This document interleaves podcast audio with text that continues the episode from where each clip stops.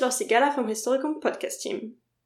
Digitale Kompetenzen werden immer wichtiger, sowohl innerhalb der Wissenschaft als auch auf dem außeruniversitären Arbeitsmarkt. Mit dem Digital Humanities Zertifikatsprogramm gibt es an der LMU inzwischen ein Studienangebot, das auf diesen Bedarf reagiert. Und ich bin heute mit dem Herrn Julian Schulz, der uns davon erzählen wird. Also Herr Schulz, wollen Sie sich kurz bitte vorstellen? Hallo, mein Name ist Julian Schulz. Ich bin seit 2016 wissenschaftlicher Mitarbeiter an der IT-Gruppe Geisteswissenschaften der LMU. Ich arbeite dort aktuell im Bereich Forschungsdatenmanagement und bin darüber hinaus Ansprechpartner für die digitale Lehr- und Forschungsinfrastruktur DHVLab und koordiniere auch den Zertifikatstudiengang Digital Humanities. Also können Sie uns zuerst kurz sagen, um was es sich bei dem Digital Humanities Zertifikatsprogramm handelt? Um was versteht man eigentlich unter dem Begriff Digital Humanities? Unter dem Begriff Digital Humanities versteht man grob gesagt den Einsatz digitaler Verfahren und Methoden auf Forschungsgegenstände in den geisteswissenschaftlichen Fächern, also zum Beispiel der Geschichte und der Kunstgeschichte. Das könnte zum Beispiel ein Distant Reading Verfahren auf ein großes Urkundenkorpus sein oder eine digitale Prosopografie mit ähm, kartografischen oder netzwerkartigen Darstellungsformen auf einer Webseite. Aber da es sich noch um ein sehr oder eine relativ junge Disziplin handelt, gibt es doch noch sehr unterschiedliche Auffassungen darüber, was eigentlich unter den Digital Humanities zu verstehen ist. Manche sehen hier eine eigenständige Disziplin, andere sehen es eher als methodische Ausprägung eines bestimmten geisteswissenschaftlichen Faches, zum Beispiel dann äh, Digital History. Und das äh, Digital Humanities Zertifikat ist ein Zusatzstudium an der Fakultät für Geschichts- und Kunstwissenschaften, das es seit 2019 an der LMU gibt und sich mittlerweile im äh, zweiten Jahrgang befindet. Es ist insgesamt auf vier Semester angelegt und es gibt insgesamt fünf Kurse, die in diesen vier Semestern zu absolvieren sind.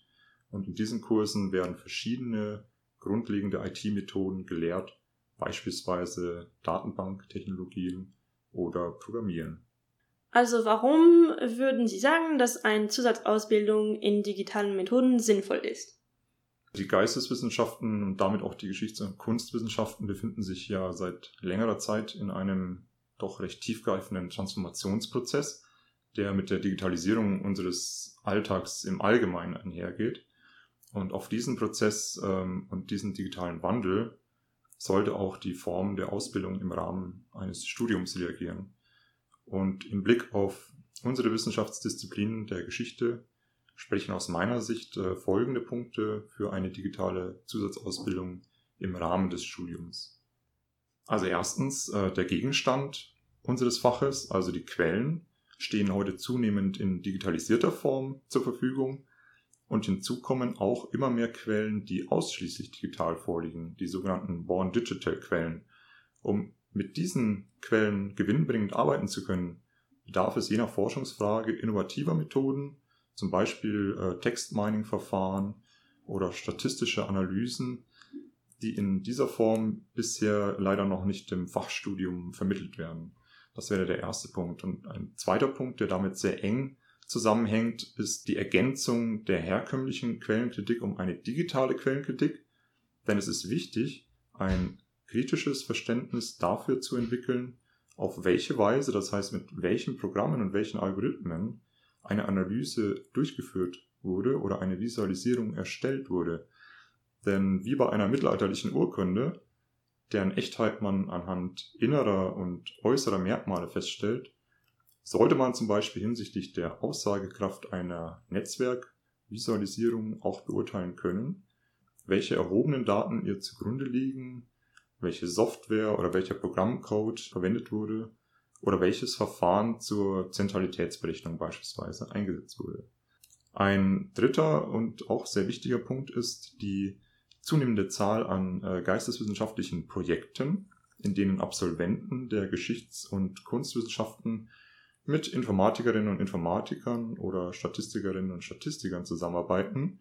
Denn in diesen interdisziplinären Kontexten ist es wichtig, dass Geisteswissenschaften und Informatik eine, in Anführungszeichen, gemeinsame Sprache sprechen. Und um bei dieser Metapher der Sprache zu bleiben, es kommt wie bei einer Fremdsprache nicht darauf an, dass man diese perfekt beherrscht, sondern für den gewinnbringenden Austausch im Projekt erscheint es ausreichend, wenn man basale IT-Kenntnisse auf Seiten der Geisteswissenschaften mitbringt. Und das wiederum führt zu meinem vierten und letzten Aspekt, der für eine Zusatzausbildung in digitalen Methoden spricht. Und das ist der Wandel auf dem Arbeitsmarkt.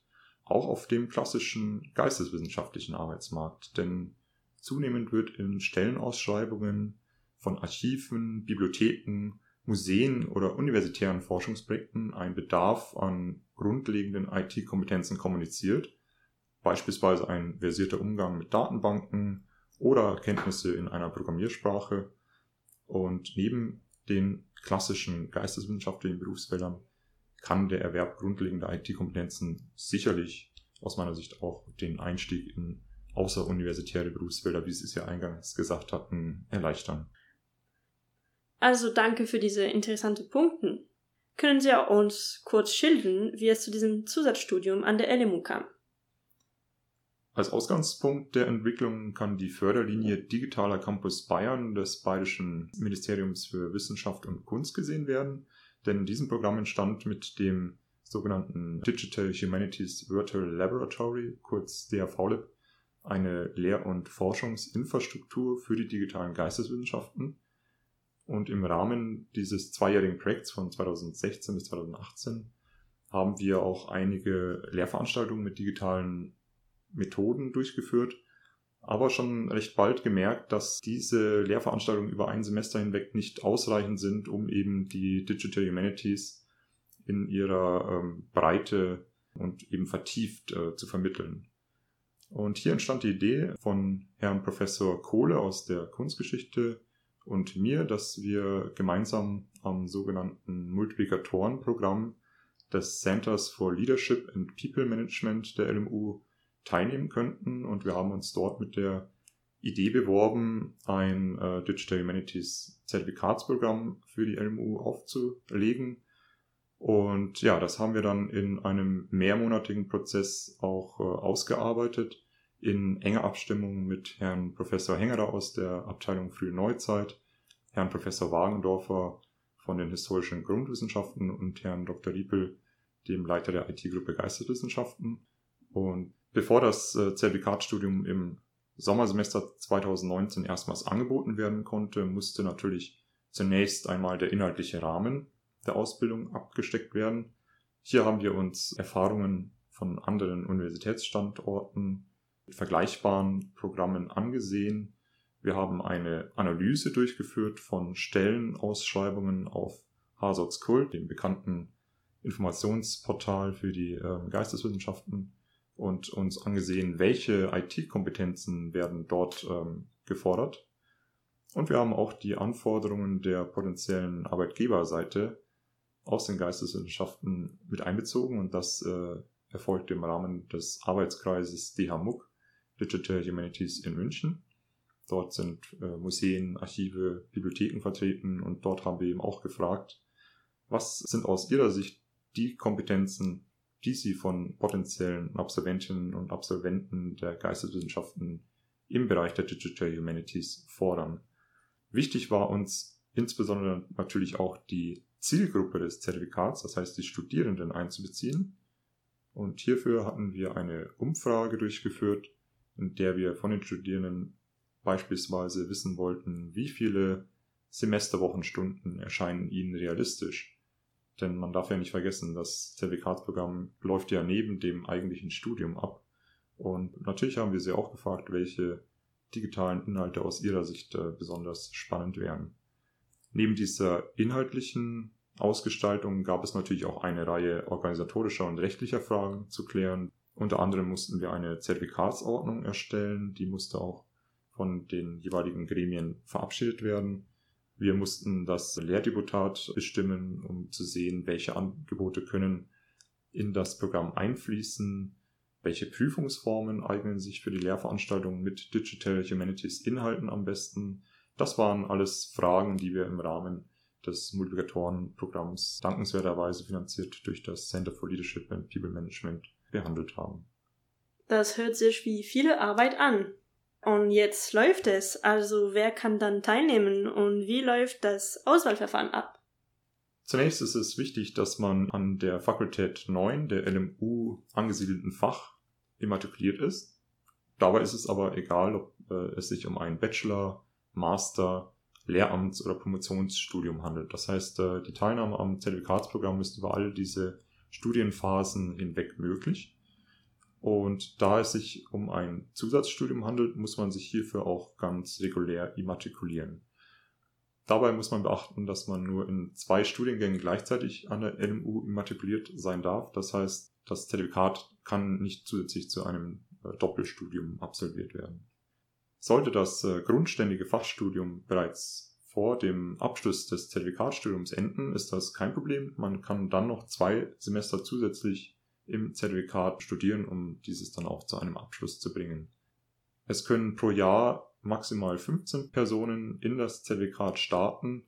Der Bewerbungsschluss ist jeweils der 31.01. Hier orientieren wir uns an dem Bewerbungsverfahren des Erasmus-Programms. Und zu den Kriterien ist zu sagen, die Auswahl erfolgt auf dem rezentesten Zeugnis der Studierenden. Das heißt, es könnte beispielsweise bei einem Promovierenden das Masterzeugnis sein, bei einem Masterstudierenden das Bachelorzeugnis. Und es gibt für diese genannten Gruppen dann auch jeweils ein Kontingent an Plätzen, um dann auch gewährleisten zu können, dass aus jeder Studierendengruppe auch entsprechende Teilnehmer eine Chance haben teilzunehmen. Und es ist auch kein Problem, wenn Sie das Zertifikatsprogramm für ein oder zwei Semester unterbrechen. Auch das ist möglich, beispielsweise wenn Sie ein Auslandssemester beginnen oder sich zum Beispiel auf einer Archivreise befinden, dann können Sie das Zertifikatsprogramm zu einem späteren Zeitpunkt fortsetzen. Was sollten dann Studierende mitbringen, die sich um eine Teilnahme bewerben? Also neben den administrativen Punkten, die ich gerade genannt habe, ist das in erster Linie natürlich ein ausgeprägtes Interesse an den Digital Humanities, an den digitalen Methoden. Es werden hier keine Vorkenntnisse erwartet, aber wir setzen eine gewisse Affinität zu Computern voraus, beziehungsweise ist diese auf jeden Fall von Vorteil. Aber das Wichtigste ist, dass man die Motivation besitzt, diese ähm, Leistungen, die im Rahmen des Zertifikats zu erbringen sind, neben dem Fachstudium zu absolvieren, weil das ist durchaus ein gewisser Workload. Das haben uns auch die Teilnehmenden aus den ersten beiden Jahrgängen durchaus auch rückgemeldet, dass da schon auch einiges an Zeit und Arbeit äh, zu investieren ist. Aber wenn man die Motivation mitbringt, dann denke ich, ist das durchaus machbar. Also wie viele extra Stunden pro Woche denken Sie, dass es sein sollte? Das kommt darauf an, wie viele Kurse Sie parallel besuchen. Vorgesehen ist ja, dass man in der Regel einen Kurs zusätzlich besucht. Es handelt sich dabei um Übungen. Ähm, es gibt Kurse, bei denen auch ein Tutorium mit dabei ist. In diesen Fällen würde ich sagen, etwa vier Semesterwochenstunden. Okay. Und welche Inhalte werden im Rahmen des Zertifikatsstudienganges vermittelt? Im ersten Semester beginnen wir damit, äh, Grundlagen der Digital Humanities zu vermitteln, also im, im Rahmen einer eines Online-Kurses. Parallel dazu gibt es einen Datenbankkurs. Hier werden verschiedene Arten von Datenbanken vorgestellt, relationale Datenbanken, graphbasierte Datenbanken und so weiter. Im zweiten Semester haben die Studierenden die Wahl zwischen einem Kurs in Statistik oder in einem Kurs für Programmierung mit der Programmiersprache Python. Diese beiden Kurse nutzen wir aus dem Digital Humanities Nebenfach Sprachwissenschaften der LMU nach. Da sind wir natürlich sehr dankbar, dass wir dieses Angebot äh, mit äh, verwenden können.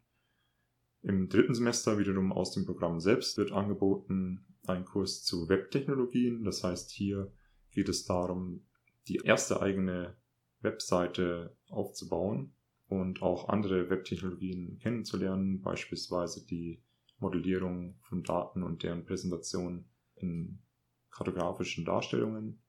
Und das vierte Semester dient dann als Abschluss des Programms und zwar als äh, Praxisübung. Hier ist das Ziel die Vertiefung und die praktische Anwendung der erlernten Inhalte in Bezug auf einen konkreten fachwissenschaftlichen Gegenstand. Das kann dann beispielsweise die Bachelorarbeit sein oder die Masterarbeit oder auch ein, eine Seminararbeit, die hier Verwendung finden kann. Und an der Stelle kann man vielleicht noch erwähnen, dass wenn man schon eine Lehrveranstaltung in der Vergangenheit besucht hat, die äh, relativ deckungsgleich mit den vorgenannten Übungen ist, dann kann man sich die durchaus auch anrechnen lassen als Leistung. Das heißt, dann muss man zum Beispiel den Kurs äh, Statistik nicht mehr besuchen und spart sich dadurch natürlich auch einiges an Zeit.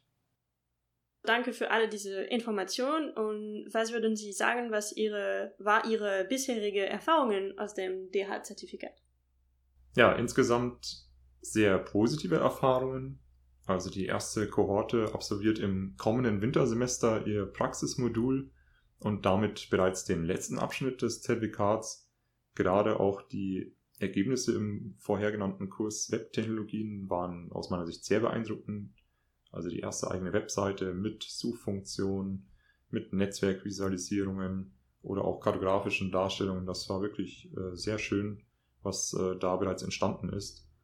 Und eine andere ähm, Erfahrung, die wir jetzt im vergangenen Semester gemacht haben, das ja etwas anders war als die sonstigen Semester, war, dass äh, die digitale Lehre gerade sich in diesem ähm, Studium eigentlich ganz gut eignet, denn wie ich vorhin gesagt habe, gibt es ja doch sehr verschiedene teilnehmenden Gruppen, zum Beispiel auch Promovierende, die sich dann auch mal für eine längere Zeit auf Archivreise befinden oder Studierende, die im Auslandssemester sind. Und hier wurde schon seitens der Teilnehmenden uns gegenüber geäußert, dass es eigentlich ganz praktisch wäre, wenn man diese Kurse auch weiterhin digital anbietet, weil man dann eben ortsungebunden daran teilnehmen könnte. Und ja, letztlich kann ich nur sagen, wir freuen uns schon sehr, dann den Absolventinnen und Absolventen des ersten Jahrgangs am Ende des kommenden Semesters die Zeugnisse überreichen zu dürfen. Dankeschön, Herrn Schulz, für dieses sehr interessanten Gespräch. Das hat mir eigentlich Lust gegeben, den Programm zu machen. Und viel Erfolg weiter bei dieser Programmleitung. Ja, vielen Dank für die Gelegenheit, das äh, Programm hier im Podcast vorzustellen. Und wir hoffen natürlich, dass äh, sich die eine oder der andere ähm, finden werden, die Interesse an diesem Programm haben und sich dann für die nächste Teilnehmerkohorte bewerben werden. Dankeschön für das Zuhören.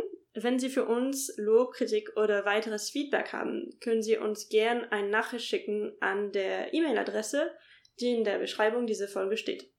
Danke und auf Wiedersehen!